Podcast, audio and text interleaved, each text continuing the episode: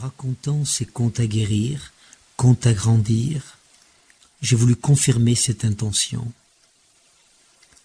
Chacun de ces contes raconté ou lu un enfant ou un ex-enfant a bien rempli sa mission, qui a été de guérir un symptôme, de supprimer un malaise, de modifier ou de transformer une relation vécue jusqu'alors comme insatisfaisante ou douloureuse, de provoquer un changement significatif dans un mode de vie et une façon d'être au monde.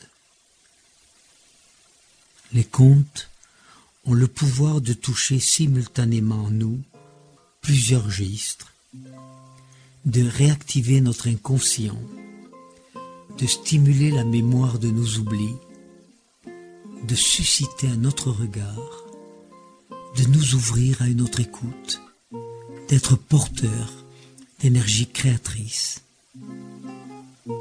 Et même si ma grand-mère disait on ne voit ses problèmes qu'avec ses yeux, ou encore nul n'est plus sourd que celui qui entend, nous pouvons aller à la recherche de notre vérité la plus profonde, en sachant toutefois que le plus difficile dans la recherche de la vérité, c'est que parfois on la trouve.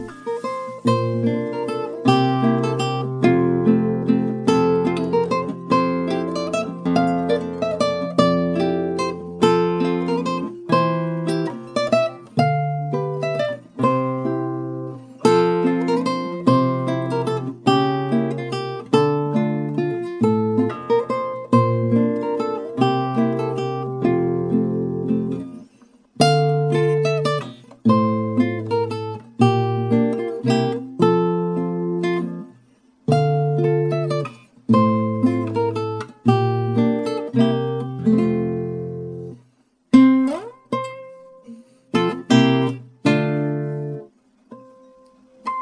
Música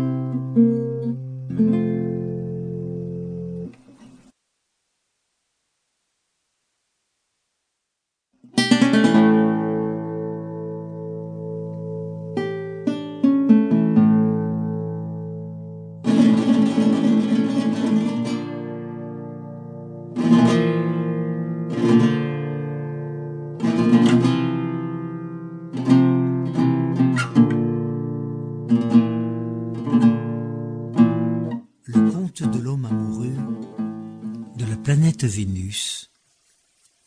Un homme était amoureux de la planète Vénus. Certains s'arrêtent surtout au mont Vénus, mais lui était vraiment amoureux, et chaque soir de ciel étoilé, il s'allongeait devant sa maison pour déclarer son amour à la planète inaccessible. Du moins le croyait-il. Un soir où il rêvait ainsi, le cœur plein d'amour et le corps empli d'émoi, il entendit une voix très douce chuchoter à son oreille. Je suis très touché de ta ferveur et impatiente de te serrer dans mes bras. Viens, viens me rejoindre, viens. Il se leva d'un bond. Il avait bien reconnu la voix de l'aimé, même s'il ne l'avait jamais entendue. La planète Vénus, enfin, avait perçu son amour et répondait sa flamme. Mais comment puis-je arriver jusqu'à toi?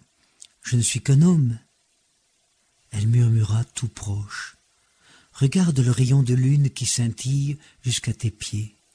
Approche-toi, monte dessus, et quand tu seras sur la lune, tu trouveras un autre rayon que j'ai déposé pour toi et qui te conduira jusqu'à moi. L'homme monta sur le rayon et avec facilité s'éleva jusqu'à la Lune. Sur cette planète, il découvrit, comme promis, le rayon de Vénus et commença à s'élever vers elle. À mi-chemin, il eut soudain cette pensée.